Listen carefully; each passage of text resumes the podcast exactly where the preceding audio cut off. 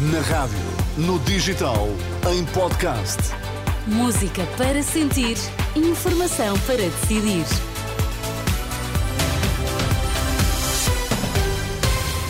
Vamos às notícias das 11 com José Pedro Frazão. Olá, Zé, o que é que está em destaque? Manuel Pizarro, Ministro da Saúde, diz que vai reunir-se nos próximos dias com os sindicatos que representam os médicos no dia em que a FNAM está em Bruxelas para falar da saúde, junto das instituições europeias. Nesta edição ainda, vamos ouvir Leonardo Padura, o escritor cubano. Vamos então à edição das 11 com José Pedro Frazão. Manuel Pizarro sublinha que o governo sempre esteve disponível para se sentar à mesa das negociações.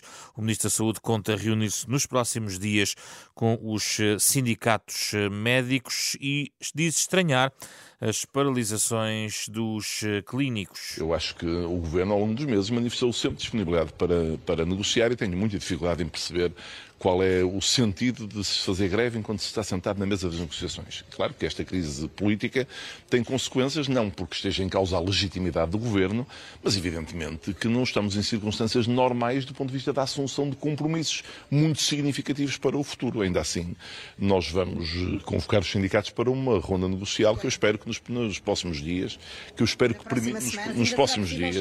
Declarações de Manuel Pizarro esta manhã em Vila do Conde.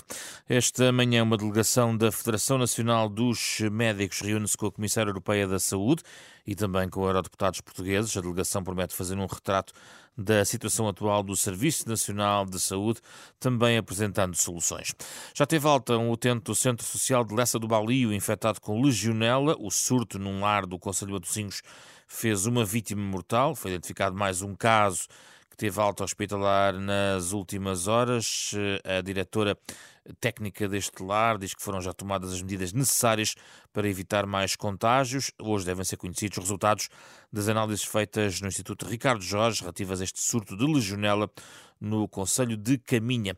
Uma pessoa morreu esta manhã na sequência do despiste de uma viatura numa ravina junto à praia da Bafureira, em Cascais. O carro despistou-se na Avenida Marginal, caindo numa zona de rochas. Pedro Sanches tomou já posse como chefe de governo em Espanha, é o cargo para o qual foi reeleito ontem pelo Parlamento. No Palácio da Zarzuela, Sanches prestou juramento perante o rei Filipe VI. Nos próximos dias vai apresentar a composição do novo governo. Está marcado para terça-feira um primeiro Conselho de Ministros. Enquanto isso, prosseguem incidentes em Madrid. Na última noite, registra pelo menos sete feridos e dez detidos. Protesto contra a amnistia aos independentistas catalães que permitiu que Pedro Sánchez tomasse suas posse como chefe do governo espanhol. Cuba está a sofrer os efeitos colaterais da intervenção militar da Rússia na Ucrânia. Quem o diz é o escritor cubano Leonardo Padura. Está em Portugal a lançar o seu mais recente livro, intitulado Pessoas Decentes. Ele condena a ação russa contra a Ucrânia, lamenta que o regime cubano não tenha assumido a posição contra a guerra, acusando os líderes cubanos de falta de memória. Aquilo que está a acontecer na Rússia afetou muito a chegada de turistas russos a Cuba, que era uma fonte importante de rendimento. Cuba não condenou nem apoiou a invasão russa na Ucrânia. E isso, para mim, parece-me uma falta de memória política terrível. Neste romance, eu recordo duas intervenções militares dos Estados Unidos a Cuba e, como país que já foi invadido e tomado militarmente, recuso qualquer agressão deste tipo, de um país maior a um país mais pequeno, seja por que razão for. Pode-se argumentar, tentar explicar, mas na essência trata-se de uma invasão. A essência é que é uma, uma invasão. O escritor Leonardo Padura entrevista ao programa Ensaio Geral da Renascença para ouvir hoje depois das 11 da noite. Obrigada, José Pedro Frazão, e até já.